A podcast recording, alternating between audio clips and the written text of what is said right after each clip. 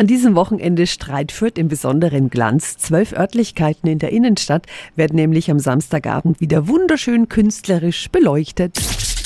365 Dinge, die Sie in Franken erleben müssen. Walter Landgraf ist Organisator der Fürther Glanzlichter. Guten Morgen. Ja, schönen guten Morgen. Die Fürther Glanzlichter haben heuer ein besonderes Thema, ein geschichtliches, und zwar die verhinderte Eingemeindung von Fürth nach Nürnberg. Und das in eine künstlerische Performance umzuwandeln, das ist gar nicht so einfach, oder? Ja, es mag vielleicht ein bisschen abstrakt wirken, aber wir sind sehr froh, dass der Kunstwettbewerb, den wir dazu veranstaltet haben, hier schöne Ergebnisse gebracht hat. Und das Publikum darf gespannt sein. Jetzt wollen wir natürlich wissen, wie muss ich mir das am Samstag vorstellen?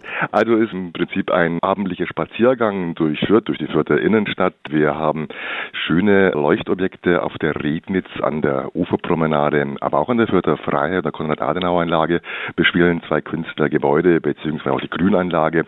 Und äh, natürlich ist immer der Rathausturm mit dabei, der dann auch in Szene gesetzt wird. Also Samstagabend 17 bis 22 Uhr finden die Fürther Glanzlichter statt. Die Infos sind auch nochmal auf radiof.de.